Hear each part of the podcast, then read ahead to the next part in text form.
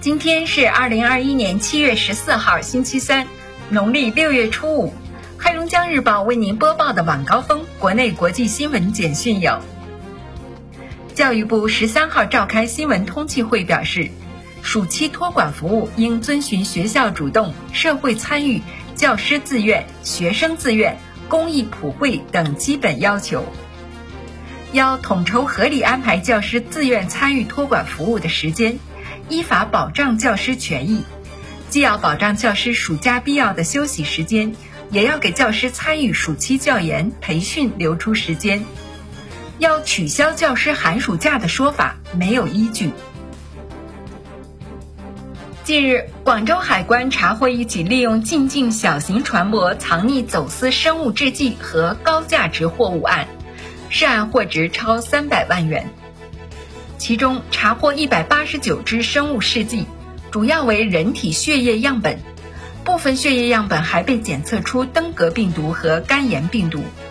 两种病毒均为三类危害程度的病原微生物，若保存和运输不当，有污染环境、传播传染病等危害生物安全的风险。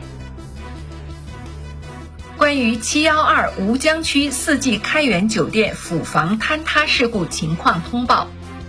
经全力搜救，失联人员已全部救出，共搜寻出被困人员二十三人，其中一人无伤已回家，五名受伤人员经救治生命体征平稳，十七人遇难。截至今天九时，搜救工作全部结束，初步认定这起事故是因为产权方私自对房屋结构进行改造，造成房屋部分坍塌。日前，国家卫健委对外发布了二零二零年我国卫生健康事业发展统计公报。二零二零年，全国医疗卫生机构总诊疗人次达七十七点四亿人次，居民到医疗卫生机构平均就诊五点五次，医院次均门诊费用三百二十四点四元，人均住院费用一万零六百一十九点二元。日均住院费用一千一百二十二点六元。十三号，公安部新闻发布会消息，截至目前，团圆行动已找回历年失踪被拐儿童两千六百零九名，侦破拐卖儿童积案一百四十七起，抓获拐卖犯罪嫌疑人三百七十二名，组织认亲一千二百余场。二零一五年曾引起广泛关注的电影《失孤》中的被拐儿童原型郭新振已被找到，犯罪嫌疑人被警方抓获。十三号，工业和信息化部、国家互联网信息办公室、公安部联合印发规定，自二零二一年九月一号起施行，明确任何组织和个人不得利用网络产品安全漏洞从事危害网络安全的活动。不得非法收集、出售、发布网络产品安全漏洞信息。明知他人利用网络产品安全漏洞从事危害网络安全的活动的，不得为其提供技术支持、广告推广、支付结算等帮助。据国家市场监管总局官网显示，已无条件批准腾讯控股有限公司收购搜狗公司股权。日前，外交部国际经济司副司长郭学军在接受记者专访时说，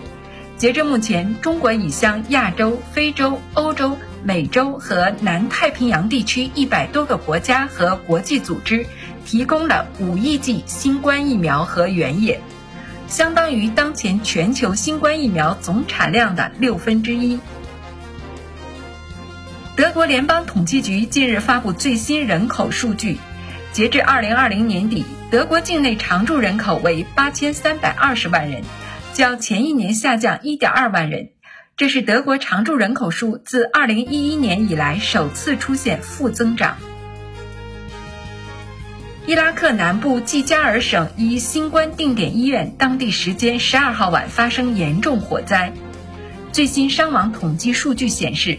火灾已造成至少五十二人死亡，数十人受伤。